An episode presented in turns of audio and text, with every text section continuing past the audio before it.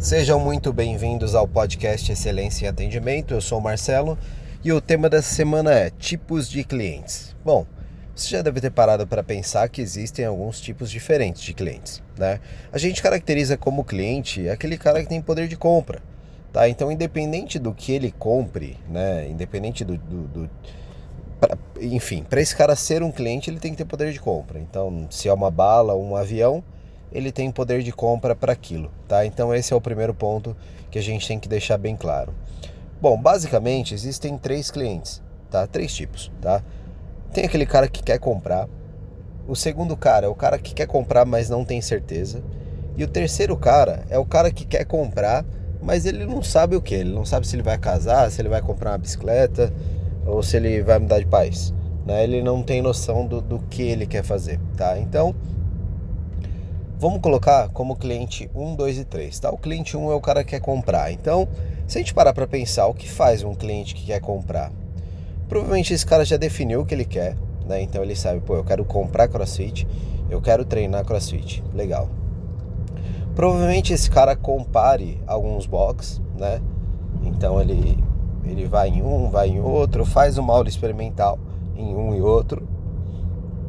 Ele define onde ele foi melhor atendido, né? Ele busca uma boa negociação, né? Obviamente, ele ele não paga qualquer preço, porque ele tem um poder de compra, ele sabe o que ele quer, né? Então, ele vai lá e negocia com você. Aquele cliente que que pô, chora preço, tal, é esse cara aí, é o cliente 1, um, o cara que quer comprar.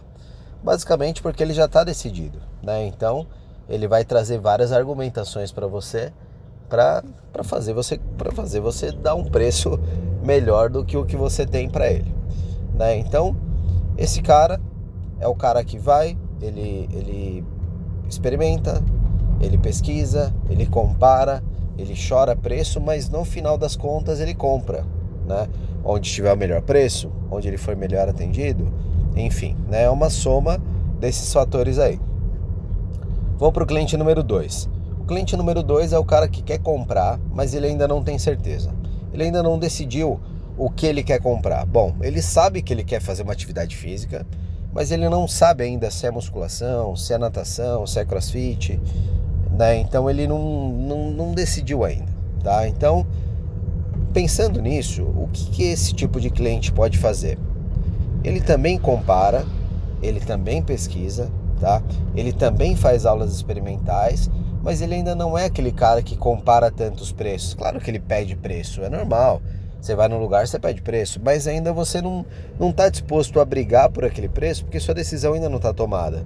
E lembrando que o cliente ele só compra quando ele chega ao cliente 1, ao cliente que quer realmente comprar. Né? Então, talvez ele não ele pegue preço, mas ele ainda não chore. Né? Então ele está buscando ainda a melhor opção para ele, dentro das possibilidades dele e dentro do interesse que ele tem né? E pensando ainda nas coisas que o cliente número 2 faz, ele, ele começa a receber um pouco de influência, vocês concordam? Né? Então, sei lá, um amigo fala que, pô, crossfit é legal, outro fala, pô, natação é legal, pô, vamos treinar crossfit comigo, eu passo aí, te levo, a gente vai junto. Né? Então, esse tipo de, de influência é fundamental na tomada de decisão do cliente. Né? Então, a gente pode definir aqui que todos nós somos influenciáveis, né? A gente escuta muito a opinião do outro, né? Então quando você tem uma, sei lá, você vai num sei lá, eu, eu costumo dar esse exemplo, né? Você vai, você vai viajar para um lugar que alguém falou que é maravilhoso. Chega lá, você não vê aquele lugar como tão maravilhoso como foi descrito para você, mas você acabou indo, né? E pô, a impressão de alguém te colocou naquele lugar, né? Bom ou ruim, você foi lá, você foi influenciado e está lá. Né? Então, na, na, nas opções de compra, os nossos clientes fazem isso também. Né? Eles são altamente influenciáveis. Então, o cliente 2 ficou bem definido. É o cara que quer comprar, mas não tem certeza. Ele faz tudo o que o cliente 1 um faz, mas ele também recebe influência, tá? E o terceiro cliente é o cara que quer comprar, mas não sabe o que se ele vai casar, se ele vai comprar uma bicicleta ou se ele vai mudar de país. Esse cara não tem ideia. É difícil falar o que esse cara faz, né? Ele pesquisa alguma coisa? Talvez não. Talvez ele não pesquise porque ele não sabe o que pesquisar. Se eu mudo de país, se eu compro uma bicicleta, eu não sei o que pesquisar, então talvez eu não, não, não faça isso, não pesquise. É... Compara? Não, não sei também. Eu vou comparar o que com o que?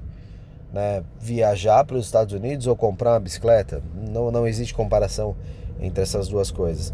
Basicamente, o que o cliente 3 faz é receber influência. Tá? Então, re receber influência é, é, é, aquela condição. Você já se viu, por exemplo, indo num shopping. Tá? Imagine então que eu e você estamos no shopping, a gente está andando no shopping.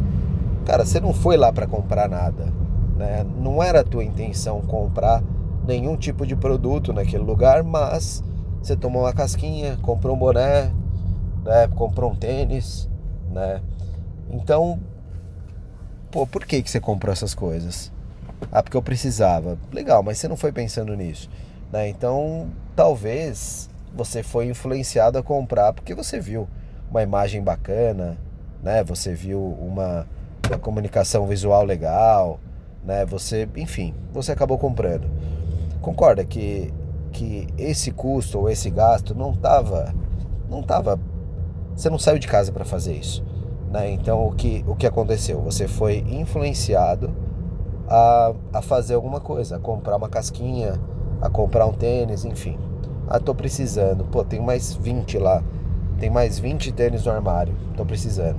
Você toma uma casquinha e tem sorvete em casa, né? Então, pensando nisso, o cliente número 3, cara, é o cara que, que é o mais influenciável, né? É o cara que, que se eu começar a exercer muita influência sobre ele, a tendência é que ele é, consiga passar a ser um cliente número 2 e de 2 a 1. Um, né? Então, é, o mais legal de tudo isso, de falar mais uma vez, a gente já falou sobre tipos de cliente sim, mas o mais legal de falar sobre isso é que se a gente pegar todos os outros conteúdos que a gente vem falando sobre atendimento e tal, percebe que, que é influenciar pessoas? É influenciar pessoas, é fazer com que, que, que o nosso atendimento seja muito bom. Tá? Então toda vez que você tem um bom atendimento, toda vez que você atende bem o seu cliente, ele gosta de você. Então isso é uma influência positiva que você começa a gerar ali na cabeça dele, né? E com o tempo, né? Com as conversas, com, com, com mensagens de WhatsApp, com material de apoio, que, que é o que a gente fornece sempre, o nosso cliente ele passa a, a perceber que você está realmente se importando com ele, sabe? E isso é muito bom. Né? Toda vez que o cliente sabe disso, ele fala, pô, o pessoal lá se importa comigo. É, ele passa a responder suas mensagens, né? Diferente de quando você manda uma mensagem de ah, promoção especial desse mês, de tanto por tanto, para um cliente que já passou aí, para um prospect seu que já passou aí. Cara, sinceramente, é uma mensagem automática. Você responde mensagem automática? Eu tenho quase certeza que você não responde mensagem automática. E como que você quer que as pessoas respondam?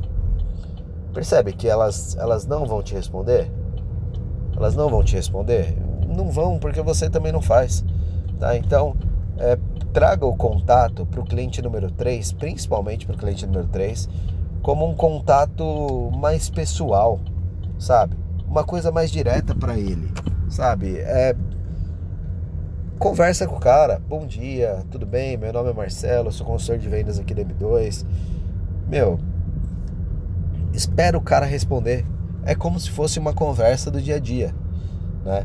E aí ele vai falar, bom dia, tudo bem? Tudo bem, você se apresenta. Aí depois você fala, pô, tô com uma condição muito legal, queria te apresentar, ou queria te convidar para fazer uma aula experimental, né? É, é, é, dessa forma, né? Você, hoje em dia as redes sociais estão tão, assim, tá tão é, massivo isso de mandar mensagem, de, de mensagem padrão, cara, que ninguém mais conhece ninguém. Né? A gente sabe que a gente está cada vez mais assim. As pessoas ficam no celular o dia inteiro, mandando mensagens padrão e depois reclama que ninguém responde. Óbvio que ninguém responde. Você responderia a mensagem que você está mandando? Provavelmente não.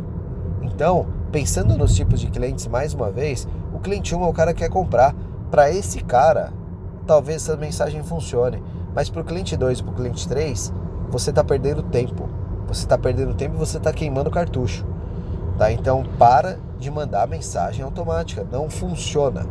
Não funciona. E para fechar o nosso podcast, existem, como eu te falei, né? Existem três tipos de clientes. O cliente número um, o cara quer comprar. O dois, o que não tem certeza. E o cliente três, o que não sabe se vai comprar uma bicicleta ou vai mudar de país. Para cada um cliente número um, existem 100 clientes número 2 e mil clientes número 3. A proporção é essa. E agora você me diz para qual cliente você quer é, enviar suas mensagens, né? Provavelmente o que você faz é se comunicar com o cliente número um. E falar com o cliente número um é falar com o que todos os seus concorrentes falam, tá? Agora, se você buscar o cliente número 2 e número 3, você vai ter que mudar alguma coisinha no seu, no seu modo de operação, tá? Então pensa muito nisso. Pensa que Pensa que é o, o quanto é importante a gente operar diferente para poder atender uma massa de clientes que normalmente os boxes de CrossFit não atendem, tá?